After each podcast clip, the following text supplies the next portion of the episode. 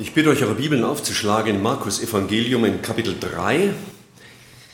Und äh, das ist fast schon eine Hinführung zu eurem Jugendtag, der das Thema Evangelisation haben wird. Denn hier sendet auch der Herr Jesus seine Jünger aus, um das Evangelium zu verkündigen. Ich habe natürlich auch sofort bei der netten Einladung an so junge Leute wie mich geschaut, was mein Kalender sagt. Und er sagt mir, dass ich an diesem Tag den letzten Tag einer Evangelisationsreihe in Wiesbaden haben werde. Also ihr beschäftigt euch dann mit Evangelisation, super, ich auch an diesem Tag auf unterschiedliche Weise. Auftrag an euch, ihr betet bitte für mich. Super, sonst untersagen wir euch den Jugendtag. Ja, okay. Markus Evangelium Kapitel 3 Abvers 13. Danach ging er auf einen Berg und rief die zu sich, die er wollte, und sie kamen zu ihm, und er bestimmte zwölf, bei ihm zu sein, und damit er sie aussende, um zu predigen.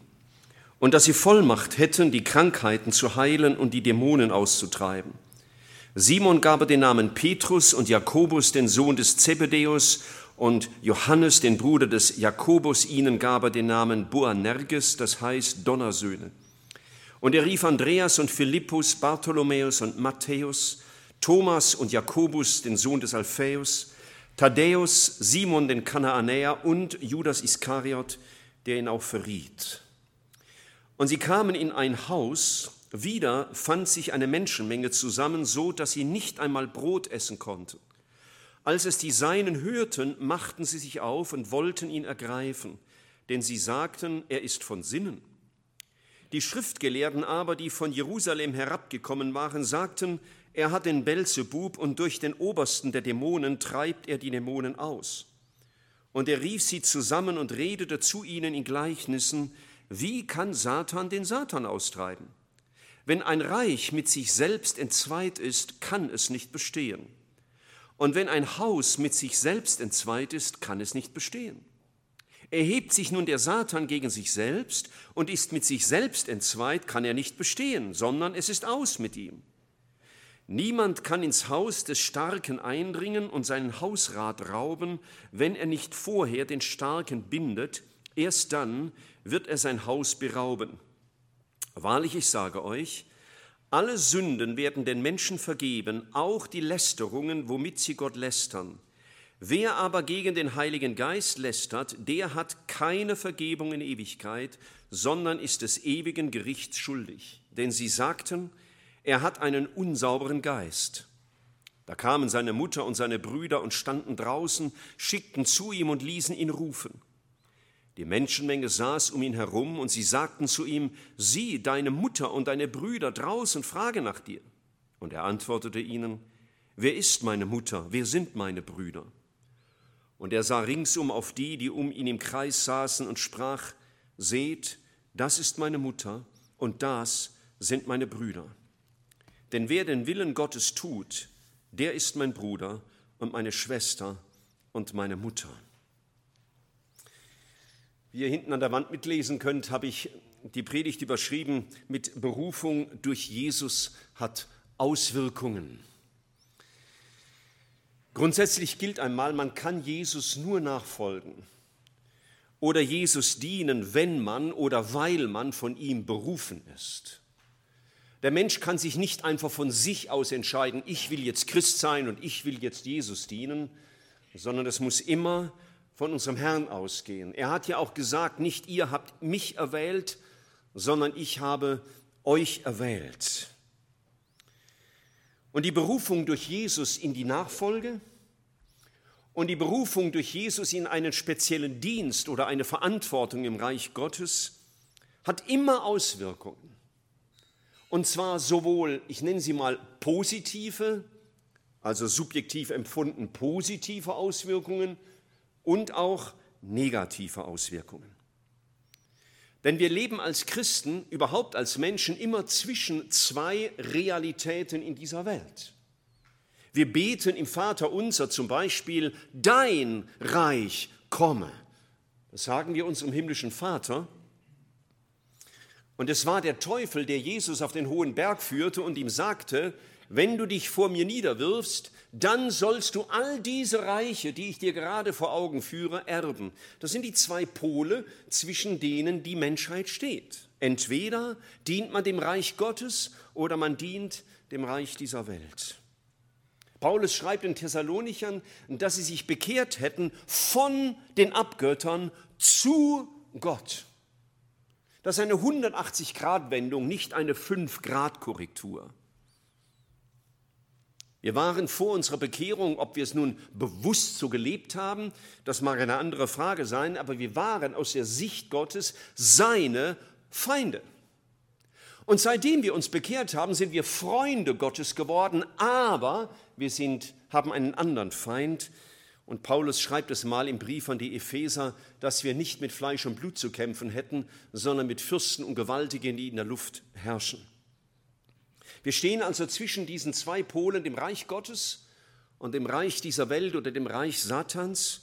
Und wir können nicht einfach von diesem Reich in jenes Reich wechseln, weil wir einfach uns dazu entschließen, sondern es ist Gottes Berufung. Gott ruft.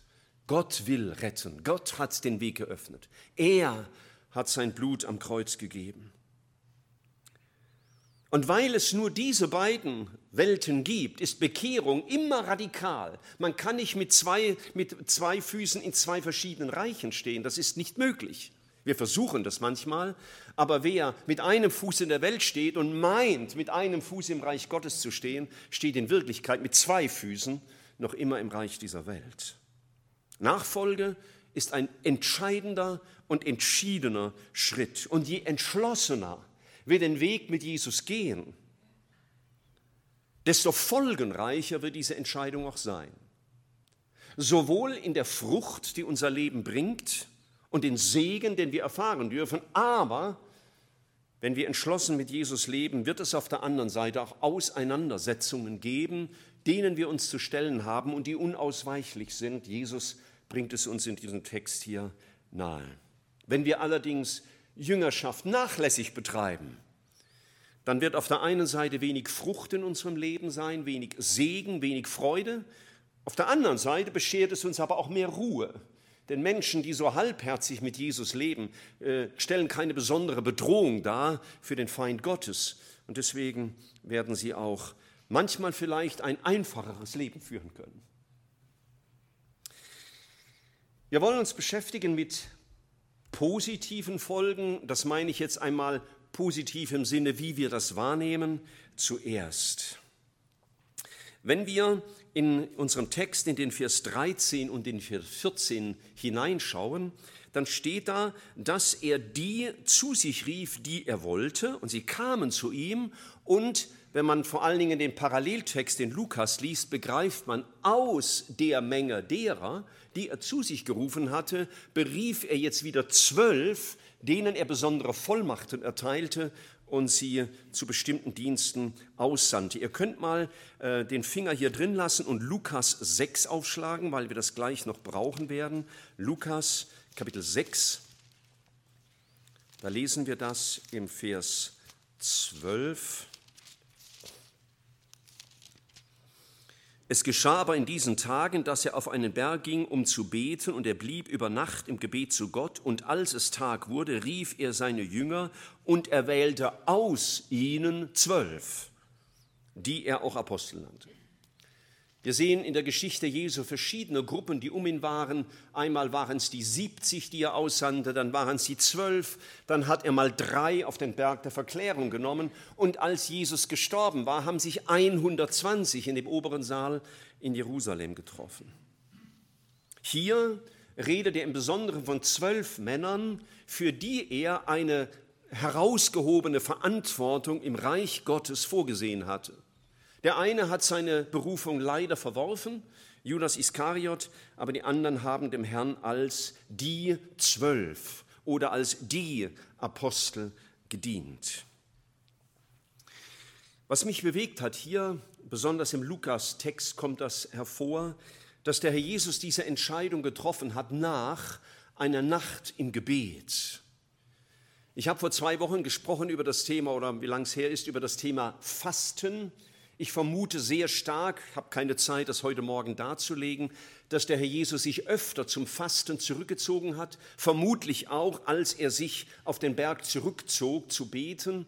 Er fastete auch vom Schlafen, ja, das entzog er sich ja auch, um deutlich zu machen, Vater, jetzt ist Wichtigeres dran, als zu schlafen. Ich stehe vor großen, wichtigen Entscheidungen. Und die haben ja für den Verlauf des Evangeliums große Bedeutung gehabt. Und Jesus betet.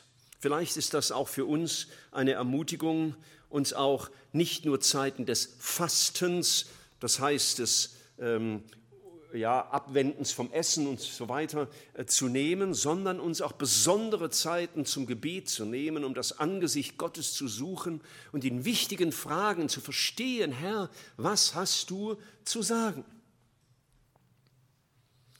Ich glaube, dass es für einen Dienst in Verantwortung im Reich Gottes eine Berufung braucht. Ich persönlich glaube, dass nicht jeder Mann zum Predigen berufen ist. Ich glaube nicht, dass jeder einfach Leitung ausüben kann in einer Gemeinde. Ich glaube auf der anderen Seite, dass es nicht für jede Aufgabe im Reich Gottes eine spezielle Berufung braucht. Wir haben manchmal es ein bisschen kompliziert erlebt, wenn wir Geschwister angesprochen haben für einen sehr einfachen Dienst, dass sie uns die Antwort gaben, ja, sie möchten darüber jetzt erstmal in die Stille gehen und beten. Das waren sehr einfache Aufgaben oft, wo ich denke, da bräuchte es eigentlich nicht so viel Kompliziertheit, sondern vielleicht einfach auch mal, okay, unsere Gemeinde braucht jetzt jemanden, der bei dieser Aufgabe mithilft. Ich habe die Zeit und ich setze mich ein. Aber es gibt Aufgaben, von denen wir denken, dass sie eine Berufung durch den Herrn brauchen. Ähm, und meistens sind das Aufgaben, die eine Leitungsverantwortung für einen bestimmten Bereich der Gemeinde ähm, bedeuten und da kann nicht einfach irgendjemand, der denkt, ja, jetzt wollen wir mal, will ich das mal machen, oder die Gemeinde sagt, wir gucken mal, wer sieht am besten aus, wer kann am besten reden, und den berufen wir jetzt für unsere Jugendleitung, sondern wir werden beten, Herr, wen möchtest du haben? Es ist die Aufgabe für uns als Älteste, solche Verantwortungen zu erkennen, die Gott ausspricht und sie dann auch demjenigen nahezubringen und ihn hineinzuleiten in einen Dienst. Wir sehen das sehr schön in der Apostelgeschichte, Kapitel 13, als die Gemeindeleitung zusammen war und zu beten und zu fasten. Und während sie das taten, sprach der Heilige Geist, sondert mir Paulus und Barnabas aus, um Missionare zu werden. Es ist immer Jesus, der der Berufende ist und die Aufgabe für uns als Älteste ist, Gottes Berufung zu verstehen, zu sehen und dann umzusetzen. Und deswegen fordern wir euch auch immer wieder auf, zu beten, auch für die Berufung von Mitarbeitern, für die Berufung von Leitern, weil es eine Aufgabe ist, die wir haben. Und wir brauchen das Gebet auch von euch, um zu sehen, Herr, was hast du vor? Ja, sehr schön, ihr habt ein schönes Bild hinter euch, das sollte jetzt nicht da sein, aber ja, das gibt's eben auch. Schön, dass wir Leute haben, die in den Beruf der Technik äh, berufen sind und die uns da ein Stück voranhelfen können. Und äh, ich schaue mal, ob ich es selber hinbringe. Ja, ich glaube, ich könnte es schaffen. Oder doch nicht? Noch nicht ganz. Ich wollte nämlich gerade schauen, ob ich zum Technikdienst berufen bin. Aber anscheinend nicht, ja. Guck, da gibt es bloß das Netz. Achtet nicht auf Benjamin, hört einfach weiter zu. Also nicht, dass er nicht beachtenswert wäre, aber jetzt wollen wir uns ja mit dem Wort beschäftigen. Wir haben gesehen, dass die, dass die Gemeinde zusammenkam, um gemeinsam zu beten und der Heilige Geist dann sprach, um Menschen zu berufen in diesen Dienst. Und ich möchte dir jetzt eine Frage stellen, der du vielleicht mitarbeitest in der Gemeinde. Wie tust du den Dienst? In den du berufen wurdest? In welcher Gesinnung? Ich glaube, dass es für jeden Dienst in der Gemeinde, ob man jetzt predigt, Klavier spielt oder das Haus in Ordnung hält, dass es eine Erfüllung braucht mit dem Heiligen Geist. Dankeschön.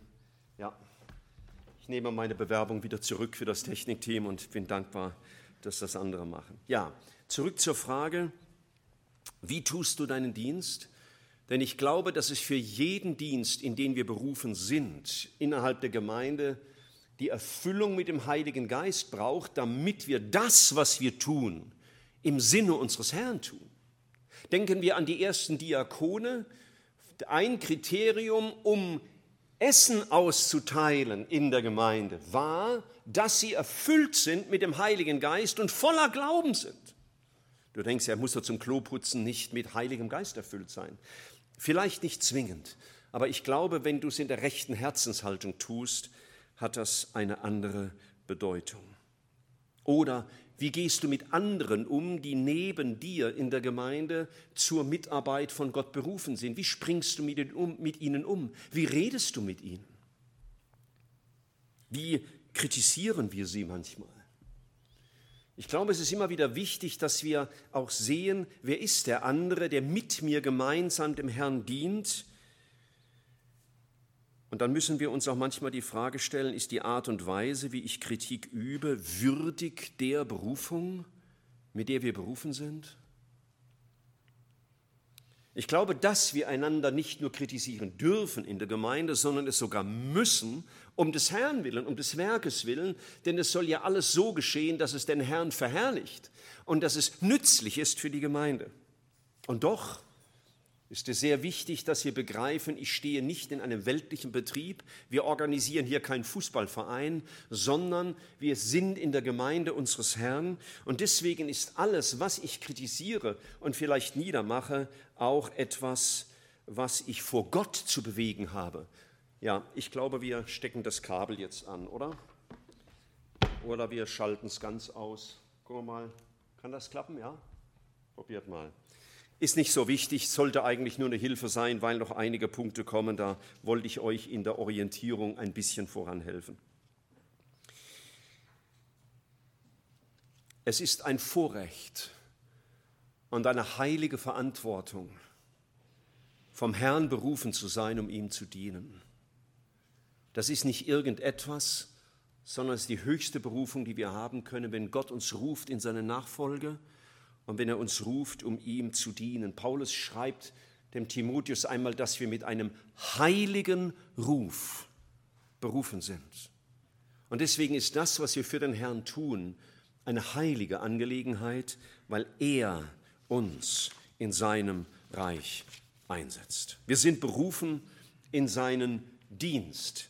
Das Zweite, wozu uns Gott berufen hat, wir sind berufen, jetzt geht gar nichts mehr, ja, schaltet das bitte einfach aus, sonst werde ich selber nervös. Dann haben wir jetzt keine Präsentation, aber ihr seid ja voll konzentriert. Wir sind berufen in seinen Dienst und wir sind auch berufen, ich möchte das mal so nennen, in seine Ausbildung.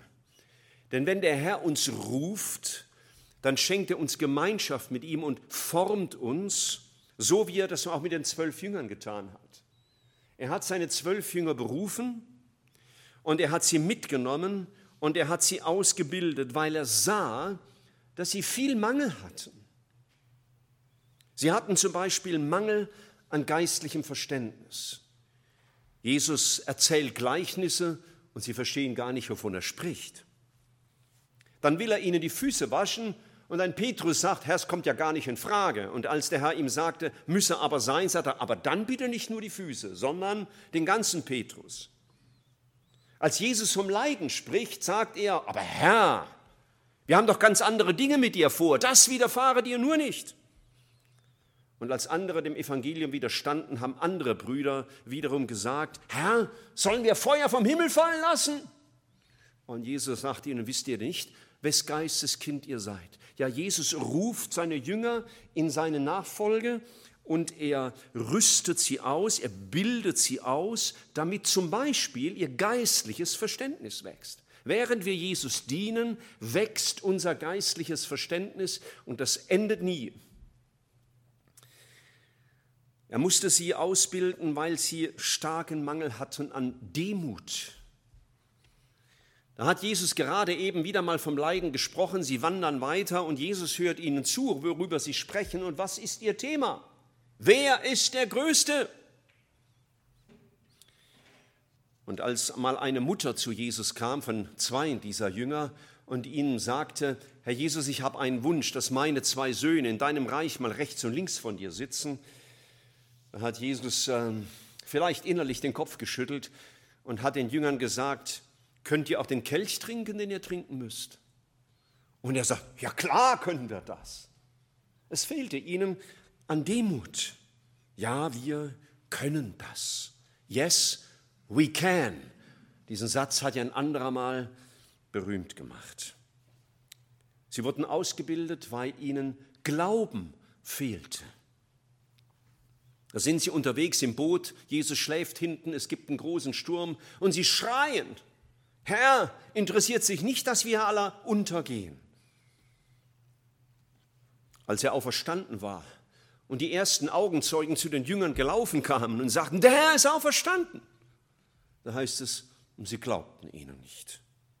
Sie hatten also ein großes Problem, dem Herrn zu glauben. Deswegen brauchten sie Ausbildung. Es fehlte ihnen an Hingabe. Sie hatten zwar große Versprechen gemacht, aber als die Soldaten kamen, um Jesus gefangen zu nehmen, heißt es, und sie flohen alle. Auch Jesus, der eben noch versprochen hatte, Herr, und wenn ich mit dir sterben müsste, muss erleben, dass die Ankündigung Jesus stimmt mit dem Hahn, der nicht krähen würde, er ihn nicht dreimal verleugnet haben würde. Und sie mussten ausgebildet werden, weil ihnen die Vollmacht fehlte. Da ist Jesus mit den dreien auf dem Berg der Verklärung und die anderen neun, die haben zu tun mit einem mondsüchtigen Knaben, also einem von einem Dämon besessenen. Und sie haben alles probiert, aber sie konnten ihn nicht austreiben. Und Jesus sagt, diese Art fährt nicht aus, außer durch Beten und Fasten. Gott nimmt also, Jesus nimmt also seine Jünger in die Schule, damit sie geistliches Verständnis lernen und Demut und Glauben und Hingabe und Ausrüstung und Vollmacht, damit sie den Dienst auch tun können. Und das ist etwas, was der Herr fortwährend an uns zu tun hat. Darin wachsen wir, wenn wir wachsen, dann aber unaufhörlich. Und ich dachte, wahrscheinlich ist für jede Bibelschule das ein wunderbares Programm, an geistlichem Verständnis zu wachsen, an Demut, an Glauben, an Hingabe, um ein bevollmächtigter Diener Gottes zu werden. Sie wurden also berufen in die in die Nachfolge, sie wurden berufen in die Ausbildung unseres Herrn, das war das Zweite, und sie wurden berufen in seine Vollmacht oder in seine Ausrüstung. Gott musste sie befähigen, den Dienst zu tun, und das lesen wir hier. Vers 12, er bestimmte zwölf, bei ihm zu sein, und damit er sie aussende, um zu predigen, und dass sie Vollmacht hätten, die Krankheiten zu heilen und die Dämonen auszutreiben. Jesus musste seine Jünger bevollmächtigen. Wir merken das als Diener Gottes ja alle. Wenn wir geistliche Dinge tun wollen, wenn wir sie in unserer eigenen Kraft tun müssten, geschieht genau null. Denn geistliche Dinge werden nicht beeinflusst durch unsere Intelligenz oder unser Bibelwissen, sondern dadurch, dass der Heilige Geist wirkt und unseren Dienst beglaubigt. Viel zu wissen und viel zu können taugt nichts, wenn nicht der Heilige Geist einen Menschen gebraucht, damit er bevollmächtigt ist. Diese Bevollmächtigung, die kommt aus der Gemeinschaft mit unserem Herrn. Es hat mich wieder frappiert, ich habe das gelesen in der Apostelgeschichte.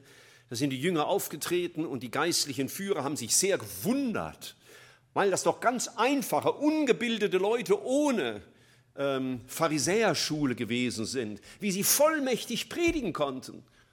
Und dann ist so ein kleiner Nachsatz, der heißt, und sie erkannten, dass sie mit Jesus gewesen waren. Daher kam ihre Vollmacht, weil sie mit Jesus sind. Schau, wenn wir einen Dienst tun im Reich Gottes, ist das das alles Entscheidende, dass du mit Jesus bist, in einer innigen Gemeinschaft mit ihm. Wenn deine Beziehung zu ihm leidet, leide dein Dienst.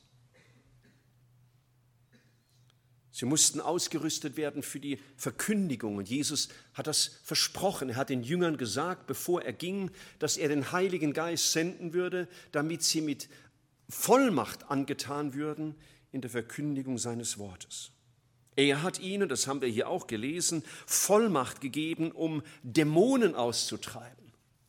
Das heißt, es braucht eine von Gott geschenkte Bevollmächtigung, um dem Satan Beute zu entreißen. Das können wir nicht machen durch großes Geschrei oder beeindruckende Reden. Er muss uns befähigen zur Seelsorge. Wir hatten das neulich in einer Situation, dass wir zusammen Jakobus 5 lasen. Und dann heißt es, bekennt einer dem anderen die Sünde und betet füreinander, dass ihr gesund werdet. Und das Gebet des Glaubens wird den Kranken aufrichten. Es wird ihn gesund machen oder innerlich ermutigen und stärken für den Weg, den er zu gehen hat. Wir brauchen Bevollmächtigung zur Seelsorge. Biblisches Wissen alleine genügt uns noch nicht, wenn der Heilige Geist uns nicht als seine Werkzeuge gebraucht, um durchzublicken bei dem anderen und unter der Leitung des Heiligen Geistes das Rechte zu sagen. Die Apostel brauchten auch Vollmacht, um Sünde zu bestrafen in der Gemeinde. Erinnert euch an die Situation Apostelgeschichte 5, Ananias und Sapphira tun so, als hätten sie alles gespendet, was sie durch den Verkaufserlös erzielt hatten, ihres Ackers. Und ihre Lüge wird offenbar. Und Petrus spricht ein Wort und die fallen tot um. Ich meine, diese Vollmacht möchte ich nicht haben.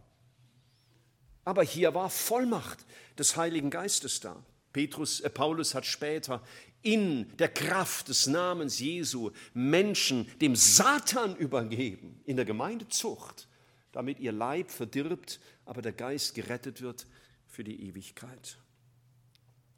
Jesus beruft Menschen, er beruft sie in seine Gemeinschaft, er beruft sie in eine Ausbildung, in der sie lebenslang bleiben und er beruft sie in seine Vollmacht oder in seine Befähigung, damit wir durch ihn unseren Dienst tun und immer völlig von ihm abhängig bleiben. Und so mancher, wenn ich es mal menschlich ausdrücken darf, Misserfolg auch in meinem Dienst hat mir das immer wieder eindrücklich vor Augen geführt. Ohne ihn, ohne sein Werken, Wirken bin ich nichts. Wir haben jetzt äh, den Gedanken verfolgt, Berufung durch Jesus hat Auswirkungen, das sind positive Auswirkungen berufen zu sein in die Gemeinschaft, berufen zu sein in die Ausbildung, berufen zu sein in die Bevollmächtigung. Und wer sich klar zu Jesus stellt, wer dieser Berufung folgt, zu dem wird sich auch Jesus stellen. Er hat versprochen, wer sich zu mir bekennt, zu dem werde ich mich auch bekennen. Und niemand wird sie aus meiner Hand reißen.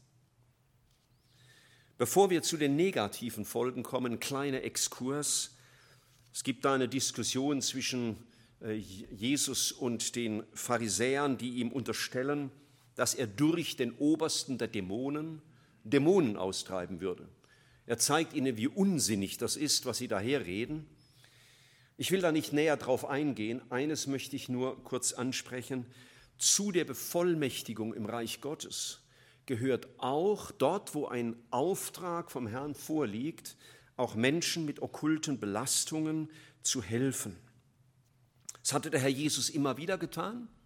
Schon in Kapitel 3, Vers 10, äh 11 steht, wenn die unreinen Geister ihn sahen, fielen sie vor Jesus nieder. Der Herr Jesus hat uns deutlich gemacht, dass er gekommen ist, damit die Werke des Teufels zerstört werden. Er wollte, dass Menschen erlöst werden, die durch Todesfurcht ihr ganzes Leben lang in Knechtschaft gehalten wurden. Christen können auch nach ihrer Bekehrung noch unter den Folgen okkulter Sünden leiden, so wie sie auch unter den Folgen anderer Sünden leiden können, weil diese Dinge nicht geistlich gelöst sind. Manche haben vor ihrer Bekehrung dem Aberglauben vertraut, den Horoskopen oder bedenklichen Formen alternativer Medizin. Wir haben Menschen gesehen, die wurden, wie man das nennt, besprochen. Das heißt, sie wurden zu Heilern gebracht, die sie gesund machen sollten. Und sie sind dadurch unter okkulte Mächte gekommen. Wir haben es gesehen, dass Menschen, die in besonderer Weise zum Beispiel im Katholizismus tätig waren und den Heiligen gedient haben und die Maria verehrt haben, als Himmelskönigin angebetet haben, unter okkulten Mächten standen und nicht frei wurden, um das Evangelium zu erfassen. Und wir haben es erlebt, dass Menschen, die den Heiligen Geist in einer falschen Form gesucht haben, sich Hände auflegen ließen und unter schlimme, schlimme Auswirkungen gekommen sind okkulter Mächte, die sich in frommem Gewand tarnen. Und wir könnten die Liste noch sehr lange machen. Es gibt Christen, die solche Dinge getan haben oder in einem solchen Setting in der Familie aufgewachsen sind und jetzt nicht frei sind und Befreiung suchen. Und die hat Jesus gebracht. Ich habe morgen leider keine, keine Zeit, um das näher zu beleuchten. Nur eines möchte ich dazu sagen. Jesus sagt, man kann nicht das Haus ausrauben, bevor man den Starken nicht gebunden hat. So hat er sich ausgedrückt. Und ich bin diesem Gedanken einmal nachgegangen, gebunden, und habe festgestellt, dass der Herr Jesus genau diesen Begriff an einer anderen Stelle verwendet, wo er sagt, was ihr auf Erden binden werdet, soll im Himmel gebunden sein, und was ihr auf Erden löst, soll im Himmel los sein. Und wisst ihr, in diesem Zusammenhang bezieht er sich auf die Vergebung von Sünde, auf das Bekenntnis von Sünde und den Zuspruch der Vergebung der Sünde. Und ich glaube, das ist normalerweise der Weg, dass Menschen auch von okkulten Bindungen frei werden, indem sie ihre Sünde bekennen, die sie begangen haben, die sie in diese Bindung brachte und die Macht der Sünde zerbrochen wird. Denn er hat gesagt, wenn wir unsere Sünden bekennen, ist er treu und gerecht, dass er uns die Sünden vergibt und uns reinigt von aller Ungerechtigkeit, frei macht von Bindungen der Sünde. Wir haben ein kleines Büchlein hier in der Gemeinde, äh, Leben als Befreite, das genau diesen Gedanken verfolgen will, weil viele Gläubige auch hängen bleiben in geistlichen Blockaden und eben nicht frei werden, dem Herrn in fruchtbarer Weise zu dienen, wie er sich das gedacht hat. Wir haben euch an den Ausgang einige Exemplare gelegt. Wer das lesen will, vielleicht ist es ihm eine Hilfe. Und vielleicht brauchst du auch Hilfe, um frei zu werden von dem, was dich bindet, was dich gefangen hält. Dazu ist Jesus gekommen. Deswegen hat man ihn kritisiert. Uns hat man auch schon kritisiert, weil wir das behaupten, Christen können noch unter den Folgen okkulter Belastungen leiden. Aber das Wort Gottes, meine wir, sagt das klar. Es war ein kleiner Exkurs und ich komme zum Schluss noch auf die negativen Folgen unserer Berufung. Wir haben gesprochen von den positiven Folgen. Er ruft uns in seine Gemeinschaft, in seine Ausbildung, in seine Bevollmächtigung. Der Teil mit dem Negativen ist kurz. Aber wir müssen ihn auch ansprechen. Denn wer sich klar zu Jesus stellt, wird nicht nur erleben, dass Jesus sich klar zu ihm stellt, sondern er wird auch erleben, dass Satan sich gegen ihn stellt. Wer Jesus folgt, und von dem einen Reich in das andere Reich übertritt durch seine Wiedergeburt. Wer dem Herrn dient in einer ihm wohlgefälligen Weise, der wird erleben, dass sich die Geister scheiden. Paulus hat das den Korinthern mal geschrieben, hat gesagt, wir sind unterwegs und wir sind mit unserer Verkündigungsevangelium, mit unserer Evangeliumsverkündigung den einen ein Geruch des Lebens zum Leben und den anderen ein Geruch des Todes zum Tode.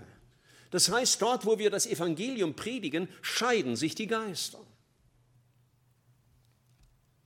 Der Herr Jesus hat gesagt, dass er für alle die bittet, die durch unsere Predigt an Jesus glauben sollen. Das geschieht. Menschen werden von der Finsternis zum Licht gebracht.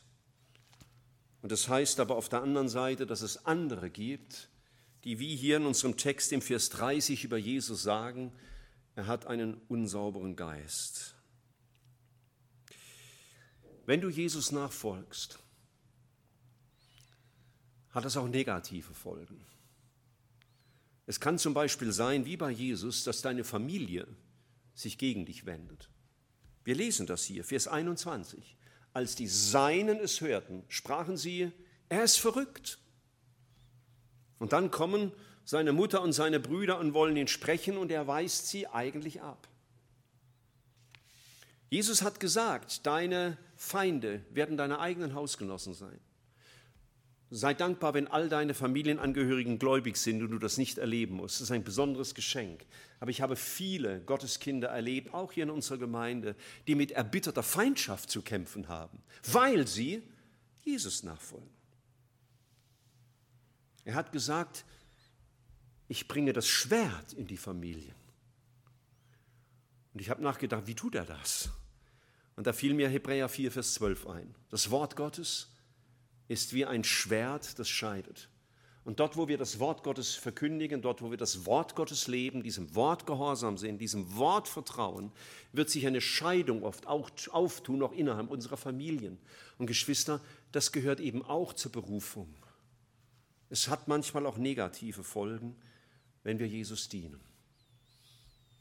Und Jesus muss uns dann die Frage stellen, was uns wichtiger ist.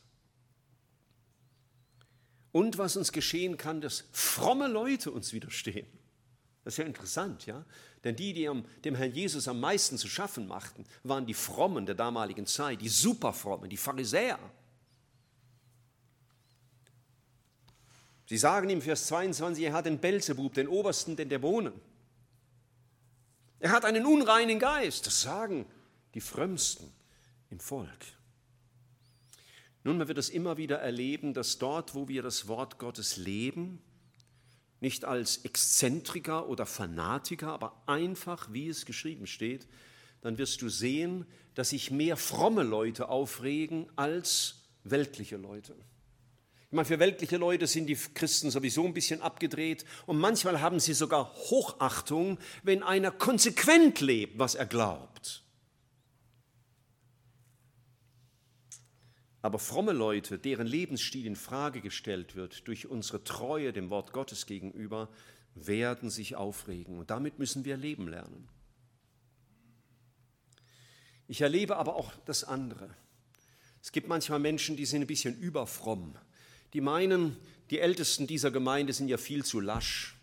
Man muss viel radikaler sein und die dann die verrücktesten Vorschläge haben und wie das alles sein muss und denen Lebenserfahrung und Diensterfahrung fehlt, Überblick fehlt und oft auch eine vernünftige Kenntnis der Schrift und unseres Herrn. Das haben wir auch erlebt, dass wir solche Leute versucht haben zu korrigieren und dass es sie eher bestärkt hat in ihrer Radikalität. Jetzt gehen sogar die Ältesten gegen uns vor. Oh, was sind wir doch für Märtyrer für das Evangelium und für den klaren Weg. Bitte Geschwister, wir auch als Älteste sind jederzeit kritisierbar. Und wenn wir nicht nach dem Wort Gottes handeln, dann müsst ihr uns darauf aufmerksam machen. Aber es wird immer wieder eine Scheidung geben, auch manchmal von Gläubigen, von frommen Menschen, die entweder das Wort Gottes nicht ernst nehmen oder sich nicht dienen lassen wollen. Ich schließe mit einem zweiten Exkurs, die Sünde gegen den Heiligen Geist, hat schon viele Gläubige sehr verwirrt. Leute gehabt, die sind in die Seelsorge gekommen, haben gesagt, weißt du, ich habe früher vor meiner Bekehrung Witze gemacht über den Heiligen Geist. Das war doch bestimmt die Sünde gegen den Heiligen Geist, deswegen kann ich nicht gerettet werden. Das war zwar nicht gut, solche Witze zu machen, aber hier geht es um was anderes und es ist einfach zu erkennen, was Jesus meint.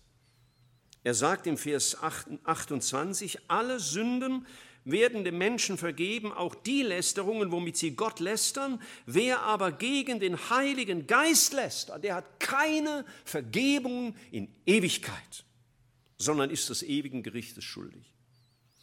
Dazu gäbe es manches zu sagen. Ich möchte nur das sagen, was direkt hier in diesem Zusammenhang gemeint ist. Das waren ja fromme Leute, die Jesus unterstellt haben, er hätte einen falschen Geist. Also in ihm wohnte nicht der Heilige Geist, den er bei der Taufe empfangen hat, sondern ein unreiner Geist. Haben Sie es nicht besser gewusst? Haben Sie das aus Versehen gemacht? Nein. Was hat Nikodemus gesagt, als er in der Nacht zu Jesus kam? Wir wissen, dass du ein Lehrer bist, der von Gott kommt. Das wissen wir. Und an einer anderen Stelle heißt es, sie haben Jesus bekämpft aus Neid. Und die Sünde gegen den Heiligen Geist in dem Kontext, den wir hier lesen, heißt, wissend, dass hier das Werk Gottes ist und es als Dämonenwerk zu bezeichnen. Das heißt, entgegen besserem Wissen Jesus abzulehnen und ihn mit Dämonen gleichzustellen. Und diese Verantwortung haben diese Menschen hier auf sich genommen und Jesus redet harte Worte. Deswegen musst du keine Angst haben, wenn du vielleicht auch in einer charismatischen Bewegung warst und den Heiligen Geist nicht so behandelt hast, wie die Schrift sagt. Denn was wir aus Unwissenheit tun, ist eine Sache. Aber wenn wir Jesus lästern, obwohl wir das Gegenteil wissen, dann wird es gefährlich. Wir haben heute gesehen, wer Jesus nachfolgt, wer sich klar zu Jesus stellt, zu dem stellt sich Jesus auch. Er bestätigt seine Berufung, er prägt ihn durch die Ausbildung und er bevollmächtigt ihn für das, wozu der Herr ihn berufen hat. Wer sich zu Jesus klar stellt, gegen den wird sich aber auch Satan stellen. Und ich möchte den Satan nicht klein machen, er ist eine fürchterliche Macht und es ist nicht schön, gegen ihn stehen zu müssen. Aber es ist mir tausendmal lieber, als wie vor meiner Bekehrung Jesus zum Feind zu haben. Denn er ist ein besiegter Feind. Er ist ein überwundener Feind. Und das Äußerste, was er mir nehmen kann, ist mein leibliches Leben. Aber Jesus hat gesagt, wir sollen den fürchten, der Leib und Seele ins höllische Feuer verderben kann. Und das ist Gott selbst. Und deswegen bin ich froh, dass der zu fürchtende Feind mein Freund ist. Und ich hoffe für dich, der du heute Morgen hier oder zu Hause zuhörst, dass Jesus dein Freund ist und nicht dein Feind. Und dass Satan dein Feind ist und nicht dein Freund. Dass du im Reich dieser Welt, aus dem ausgetreten bist, um Jesus zu gehören. Und wenn das nicht so ist, dann sagt Jesus dir heute, folge du mir nach. Und nimm das Kreuz auf dich. Mit den positiven Folgen des Kreuzes und mit den negativen Folgen des Kreuzes, die unausweichlich sind. Wir wollen ein wenig still werden für einen kleinen Moment, dass wir kurz nachdenken, beten vor unserem Herrn. Jeder bleibt still in seinem Platz und ich schließe das dann ab mit Gebet.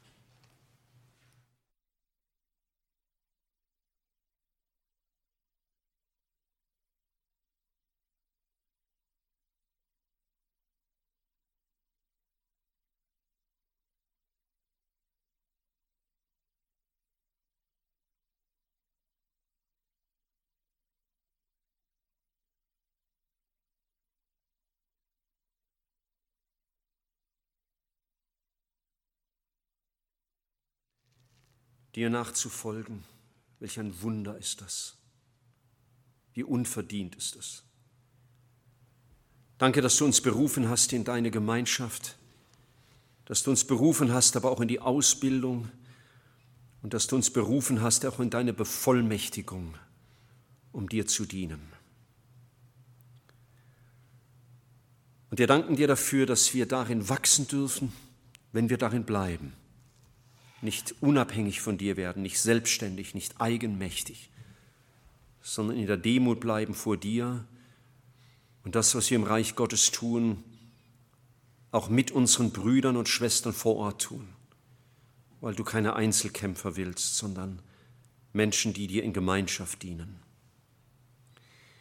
Ich bitte dich, Herr Jesus, dass du uns auch stark machst gegenüber den negativen Folgen.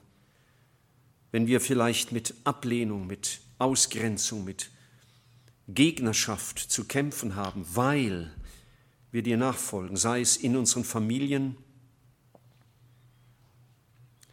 oder sei es auch gegenüber frommen Leuten, die uns verurteilen, dann lass uns nah bei dir bleiben und dir die Ehre geben.